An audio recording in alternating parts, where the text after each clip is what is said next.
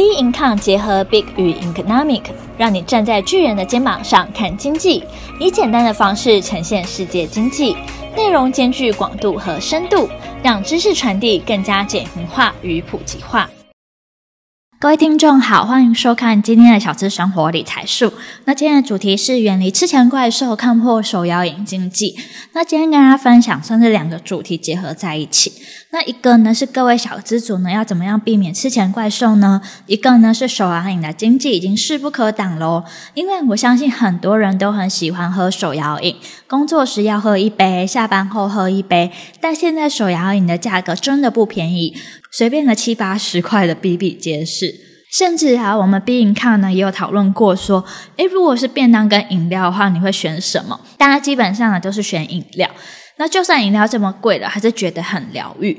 但是呢，大家要想看看说一件事情哦，就是说，诶，自己赚这些钱呢，可能赚薪水嘛是会有上限，那每月支出又这么多，很难有钱，那自然而然就会觉得说啊，目标离自己太远了。所以这就是为什么很多人都是得过且过。那该怎么样可以省钱呢？我也整理几个做法。那这当中呢，当然各位可以再去做调整，因为有时候啊，那些省的钱真的是太少，又很耗时间。比如说自己带饭好了，像因为吃饭嘛，少说便当都要一百块，其实也都蛮正常的。那光上班族啊，在上班日要去吃的这件事情，一天呢，就算是最省两百五吧，早餐五十。那中午跟晚上各一百，那很长时候呢还会超过。那如果说你自己去煮的话呢，你可能一次买几斤米，那青菜呢可能分两餐，还要买鸡肉也可以分两餐等等的。那我们可以用摊提的方式，这样看的话，诶，一餐也许还可以省个二十块哦。可是备菜跟煮菜有些时候花很多时间，照这样计算啊，一天省四十块，那一个月上班日呢省八百八。但我刚刚也提到的。但我刚刚也提到，其实我讲自己煮，不是只煮一点点东西，是要有肉跟青菜啦。所以我觉得说，以可能很多人会觉得说，诶，一餐省二十块，可能计算有点少。但我觉得说，啊，还有包括开火的费用啊等等，加起来应该也是差不多的。但是我觉得重点是说，付出很多时间跟体力啦，所以要自己煮。我觉得说，诶，如果你刚好。家里人啊，是跟你一起住，他们会煮的话，帮你准备多一份便当，然后你补贴点菜钱的话，那我觉得很 OK。或者是说你是以健康为导向，所以决定自己煮的，那也很好。因为我觉得现在很多健康餐啊，比较健康的食物，其实哈，哇，健康餐的价格一百五起跳，真的是跑不掉。那如果你要很省钱的话呢？自己的一些时间成本加上去的话，要划算，我觉得比较困难一点啦，比较有限啦。但是如果你是一天呢，少喝咖啡，少喝饮料的话，就省很多。因为我看大家都还蛮喜欢喝星巴克的，那一个金额其实就不少。那如果说公司啊有提供咖啡的话，当然也很好。但是有公司有资源，就要好好去利用。可能有些人会嫌说哦很难喝，或是我听到我朋友说，因为他们是那种磨豆子的机器，所以声音会很大声，他就不好意思。然后要喝咖啡，还买出去买咖啡。那我觉得，诶，这样公司原本有资源的话，你不用，那反而你自己还多花钱。所以说啊，也可以建议大家可以买自己冲泡的，就比较省钱。那饮料也是，你也可以自己泡茶。那如果说太热的话，你可以前一天做成冷泡茶。那因为大家可能会说啊，可能喝冷泡茶怎么可以满足得了自己，还要自己喝珍奶。那珍奶的话就比较难自己做，甚至说你想要喝水果的饮料。对，那台湾呢、现在目前真的是饮料王国，因为我们的资料中啊，也有看查到说，其实每人每年大概喝四十三点三杯，而且台湾的饮料店超级多，随便走几步路呢，就是一家饮料店。那当然呢，除了说台湾人爱喝饮料之外，其实进入饮料店的门槛也相对比较低啦，就是你要只要加盟，你就可以加入，而且台湾的水果还有茶呢，都可以自给自足，所以成本是可以控制的。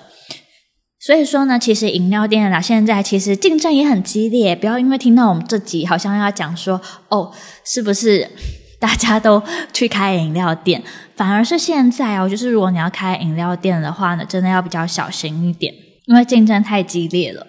比如说啊，像我之前的时候就觉得饮料店呢很会利用一些行销的手法，除了说包装啊、设计啊，还有店面，而且呢还会有呃品牌的联名，比如说可不可之前就跟宝可梦联名，杯子就超可爱的。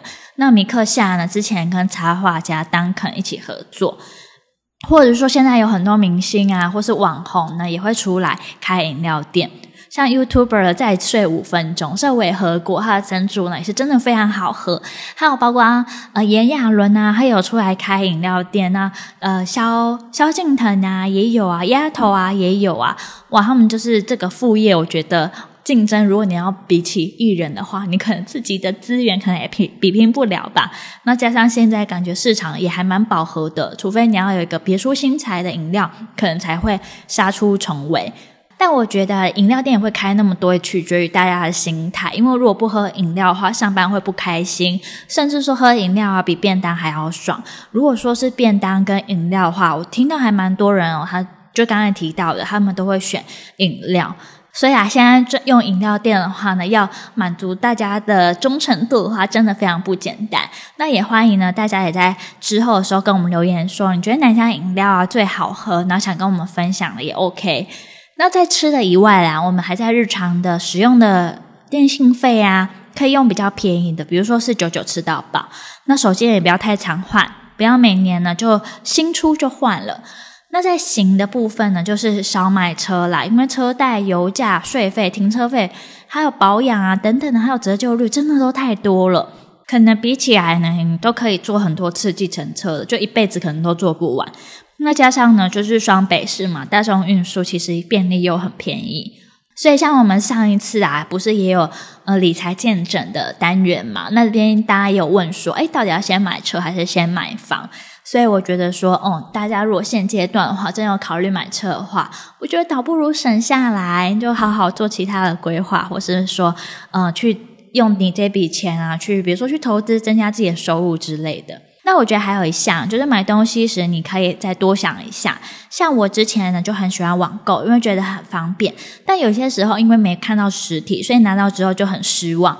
可是就想说啊，便宜就算了，或是呢要退呢就觉得很麻烦。那如果你是这样的想法，或者说你觉得网拍真的太便宜，一次买很多的话，其实这样的钱呢都是流出去了。总结而言啦，我觉得现在就是我们的粉丝群当中有很多年轻人，大家每个月的薪水其实都是自己辛辛苦苦赚下来的。那扣掉说食衣住行娱乐之外，这种生活开销，有些时候会觉得比较难存钱。那也要好好从细节当中留钱是重点，不要觉得说啊，反正一杯饮料七十块，我财富我也付得起啊，它又不是一万块的东西。那其实这东西也是积少成多啦。我们从细节当中留钱下来啊，接下来的话就可以好好的开源。我觉得啦，要会赚钱之外，也要懂得就是存钱，钱呢留得下来呢，才是可以变有钱的脑袋喽。那今天呢，就是我们这集的节目。那你有任何问题或是想法，想跟我们多做交流的话呢，也可以再留言给我们喽。那我们下期节目见，拜拜。